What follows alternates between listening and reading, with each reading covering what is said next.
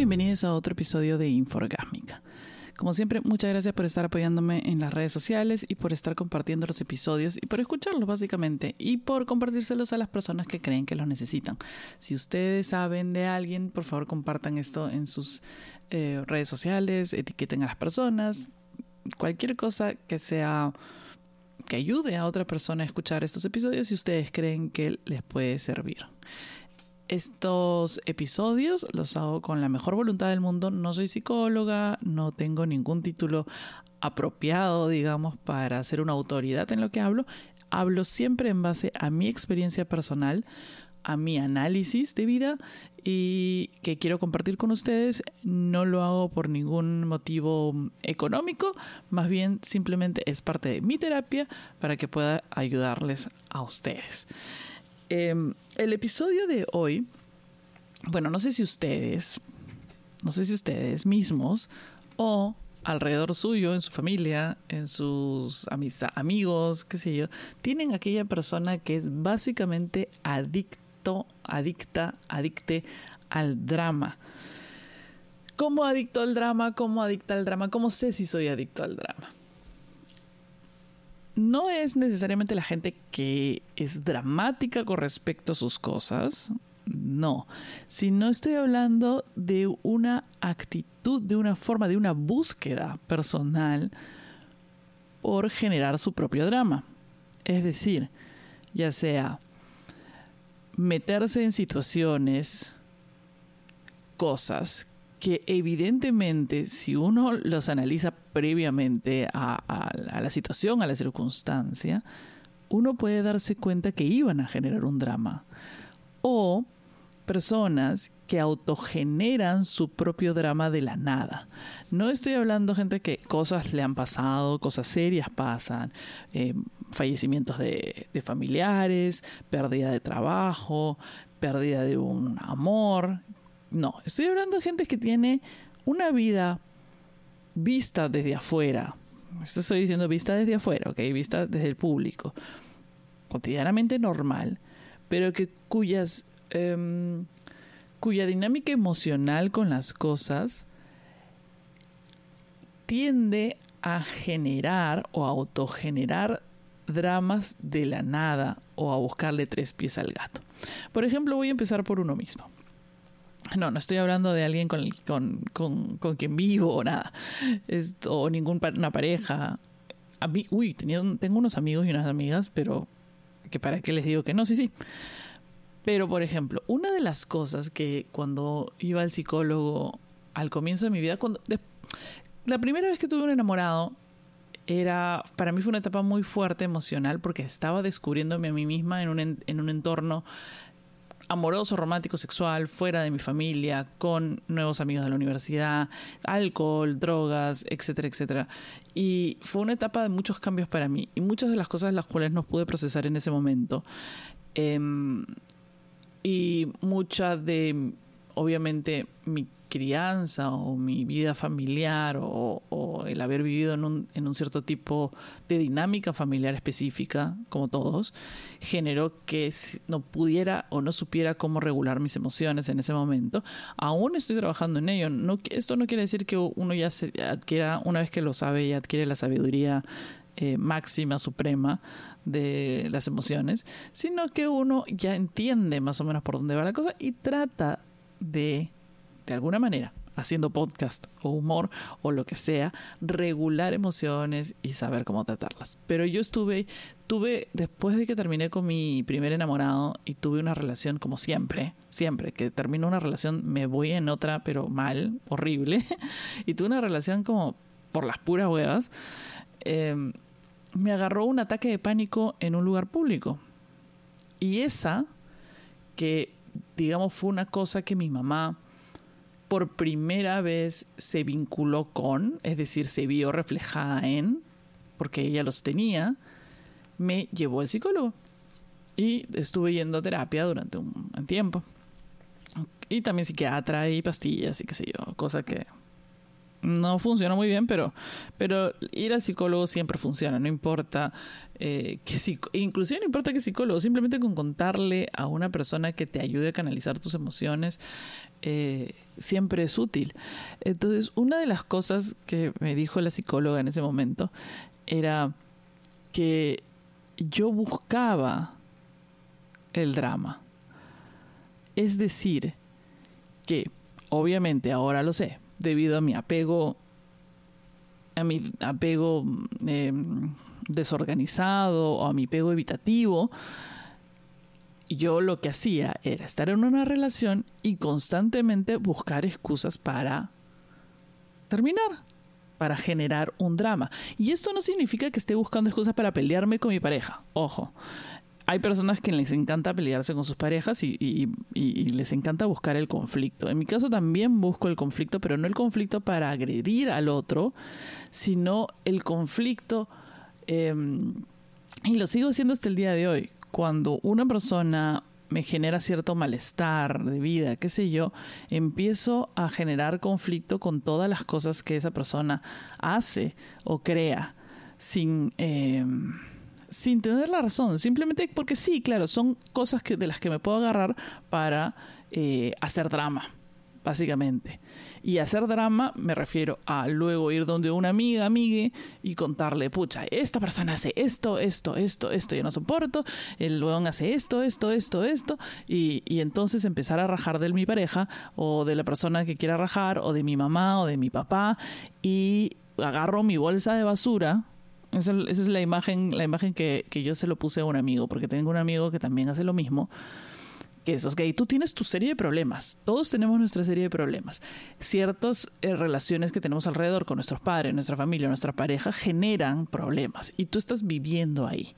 Algunos problemas tienen una solución inmediata y algunos otros problemas no porque por las circunstancias, por ejemplo, no tienes cómo salir de la casa de tus padres, ¿ok? Y la situación con tus padres es un dramón, es un tema. Entonces, tu mamá te hace ciertas cosas. Entonces, lo que tú haces es vas cargando, vas cargando, abres una bolsa de basura y vas cargando todas esas emociones. Mi mamá hizo esto, mi mamá hizo el otro, siempre haces esto, siempre haces, agarras tu bolsa, la llenas bien llenecita, tu bolsa de basura, la, amarras y el día que tu amiga te dice, oye, nos vamos a tomar un trago y tú dices, uy, sí, necesito unas chelas porque esta situación ya no la soporto. Y agarras tu bolsa de basura, te la cargas al hombro y cuando llegas al, al bar, coges a tu amiga y agarras tu bolsa de basura y le tiras toda la mierda encima y, y te pones desde la, primera chela hasta la última chela, o del primer trago hasta el último trago, te pones a decir ah, que mi mamá hace esto, que mi mamá tal cosa, que ya no soporto, pero es que no entiendo por qué hace esto, que no sé qué, que mi papá me dijo esto, que ya la situación es horrible, pero es que ya no entiendo, ya no puedo vivir ahí.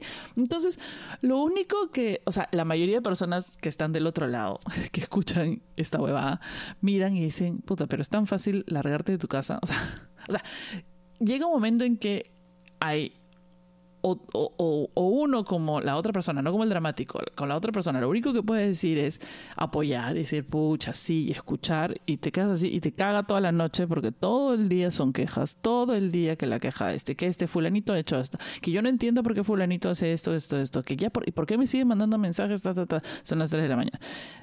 Todas las, todas las quejas del universo.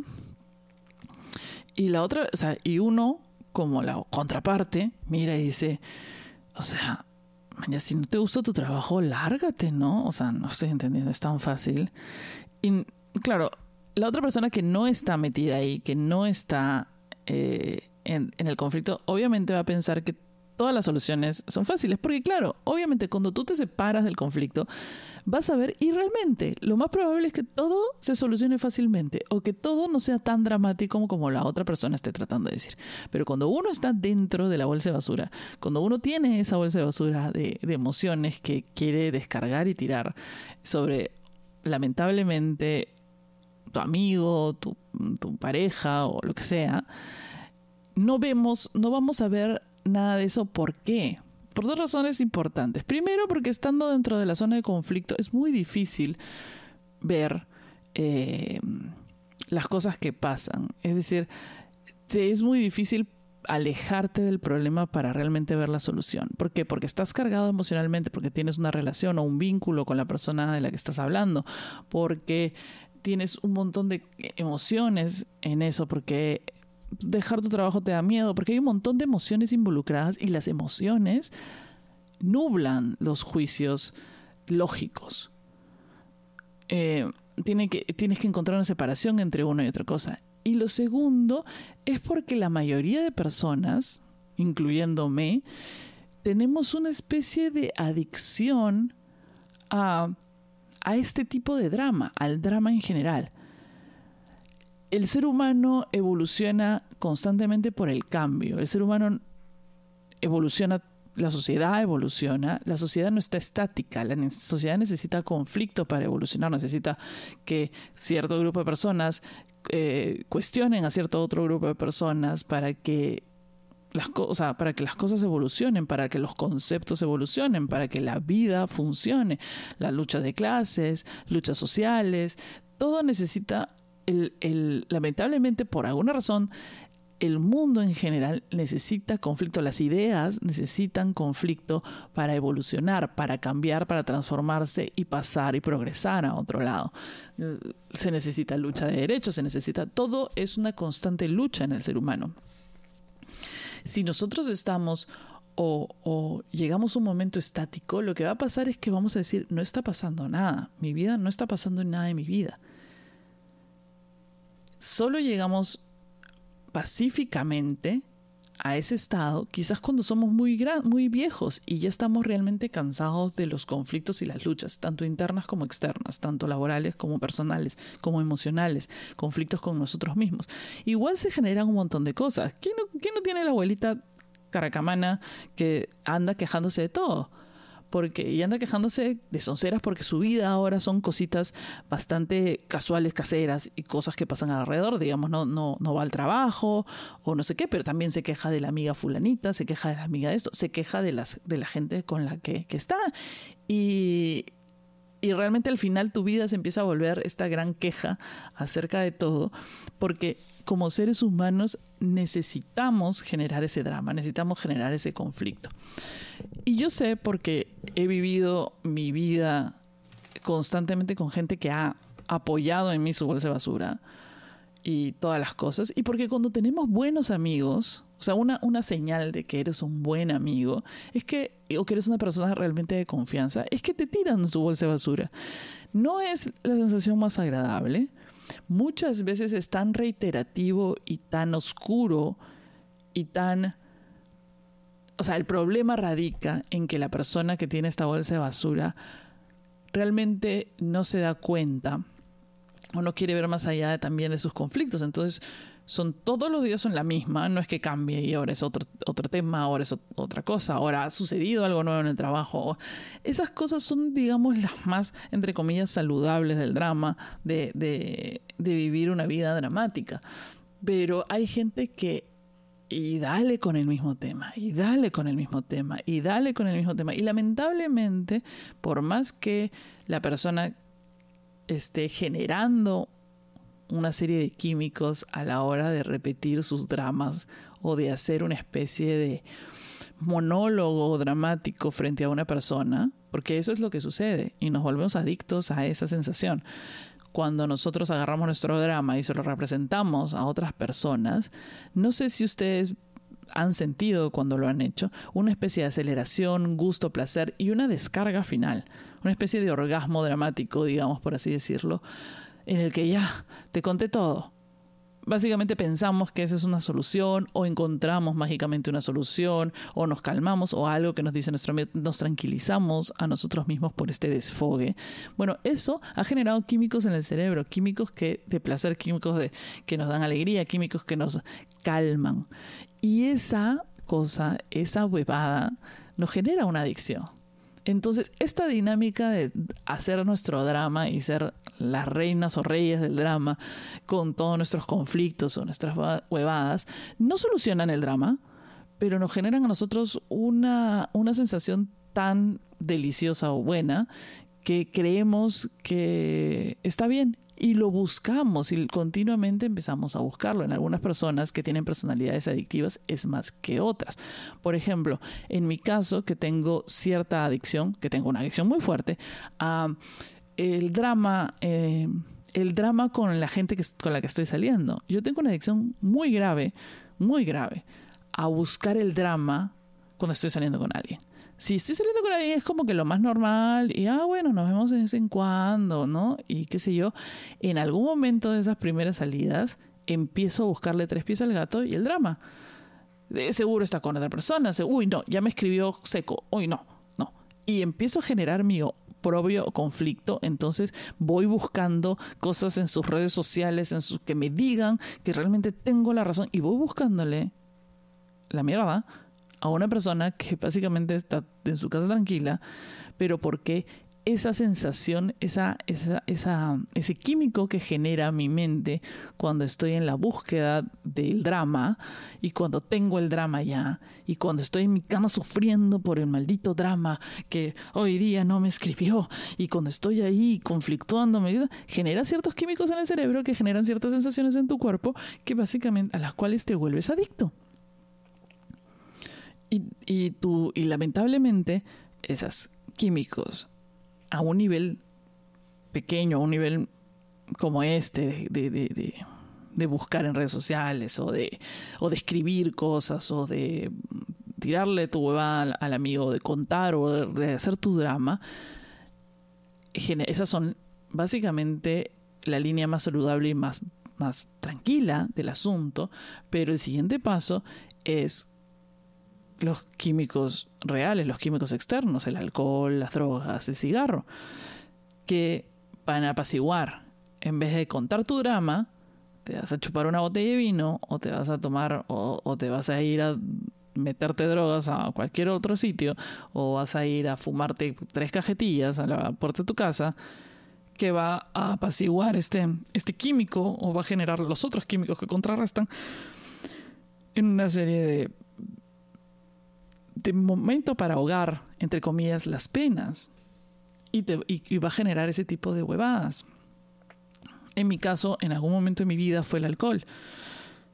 El salir, el salir a conocer gente nueva, el salir a ver, y a veces, y aún queda en mí cuando, ya no es el alcohol, porque a mí no me gusta tomar sola ni nada de eso, pero sí salir a tomar o sea, conocer a alguien y tomar y qué sé yo, cuando está muy cargado el asunto, cuando está muy llena la bolsa de basura, digamos que a veces el salir a la calle con personas y salir en citas, en mi caso, porque no conozco mucha gente en Miami, em, genera una cierta de apaciguamiento a esta escalada dramática o a esta búsqueda del drama en líneas generales. Lo mismo lo hacemos con el trabajo, no solo con las parejas. Por ejemplo, una de las cosas que de repente ustedes lo han hecho, o de repente sus parejas lo han hecho, pero unas cosas que yo hacía mucho y lamentablemente tenía una pareja cero sensible al drama, entonces cero sensible y comprensión cero del drama ajeno. Em, o que por sus propios dramas evitaba los dramas de los demás, no sé. Eh, yo llegaba y me quejaba de todo lo del trabajo. O sea, esa gente que se queja de todo el trabajo que tú dices, pero ¿por qué estás trabajando ahí? Si es tan terrible. Pero es que no es terrible. Simplemente es una especie de forma de desfogue de todas las cosas que tenemos acumuladas y lamentablemente la persona de confianza es la que se va a ganar con toda la mierda. Y, y uno piensa, puta, este es un dramático. Pero todos los, lo hacemos y todos somos así. Las personas que no lo hacen generalmente llenan su alma de esas cosas y las están desfogando por otro lado, pero por algún lado está saliendo. Las ollas a presiones por algún lado tienen que salir y si no van a explotar. Por algún lado tienes que abrir un agujerito para empezar a desfogar la situación. Y si tienes un amigo de confianza, si tienes un familiar de confianza en el que puedas dar un pedazo, siéntete en confianza de poder hacerlo, pero también siente la confianza de preguntar Muchas veces el problema es que venimos con el drama, hacemos todo nuestro show dramático, ah, contamos toda nuestra basura, pero no reconocemos al otro y sus dramas, no le preguntamos ni siquiera cómo está, no nos interesa. Y es ahí es cuando viene el conflicto y es ahí cuando el, el adicto al drama se vuelve una carga o un pesado o una pesada. Muchas de las personas que conozco que tienen los egos bastante grandes, entre ellos un buen amigo que tenía, una buena amiga del colegio, son personalidades muy fuertes y que quieren ser el centro de atención. Y el problema con sus dramas, que como siempre todos los tenemos, es que no escuchan a nadie más, nunca escucharon a nadie más. Entonces todos teníamos que escuchar sus fucking dramas, sus putos dramas, y ellos, sí, o sea, a veces te preguntan, oh no, no, oye, pero tú, ¿y tú cómo estás? Y tú empiezas a contar y te interrumpen y empiezan de nuevo con ellos y con su puto drama de todo el día. Entonces es ahí cuando, y claro, yo le llamo puto drama. Yo sé que todo el mundo lo tiene, yo lo tengo, todos lo tenemos, pero no es una actividad recíproca. A veces uno acapara más tiempo porque el otro de repente no está pasando por el mismo tema, no tiene tantos problemas. Y de repente tú en ese momento necesitas más, porque estás pasando por dramas específicos y por cosas específicas que tienes que resolver y tu mente está centrada en eso. Pero siempre tenemos que reconocer la presencia del otro y escuchar al otro. No puede ser un camino de solo ida, tiene que ser ida y vuelta. Y tú tienes que... Lo, peor es que ese tipo de gente, el drama de los demás lo minimiza. Y ahí es cuando esas personas se vuelven tóxicas. Los dramáticos tóxicos, les dramáticas tóxicas.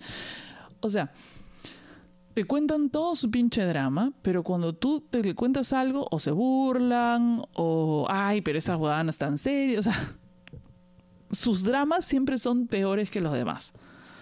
Y no los reconocen.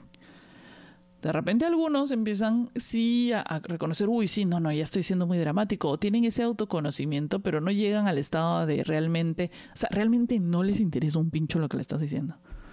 No como a otras personas que, que lamentablemente nosotros, las personas que somos más empáticas, si tú eres una persona empática o digamos que emanas eso, a mí la gente me cuenta cosas, o sea, yo salgo en primeras citas y la gente sobrecomparte conmigo con Roche. O sea, me cuenta sus cosas, se sienten confianza. Yo no sé qué cara tengo, pero a la gente le encanta contarme huevadas y me llenan de sus huevadas. Cuando es mi turno y me toca a mí contar y yo siento que hay un respeto mutuo y una escucha mutua, ahí es donde hago clic. Ahí es donde me parece una amistad chévere. Ahí es donde la dinámica está bien balanceada. Y los dos nos ponemos compartir, te paso mi drama, tú me pasas el tuyo, te paso mi bolsa de basura, tú me pasas el tuyo y acá empezamos a botar la basura de todo el mundo y estamos todo bien.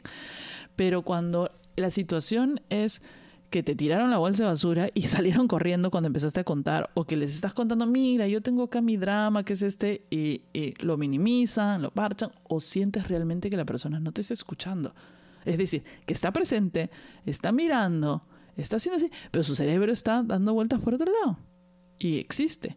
Ahí es cuando la persona, el dramático o la dramática o le dramátique, ahí es cuando se convierte en una huevada tóxica y una amistad tóxica y una amistad que drena energía y que no es recíproca y que no es un camino de dos pasos de, de doble sentido y que no es una huevada saludable para ti como escucha y como amistad.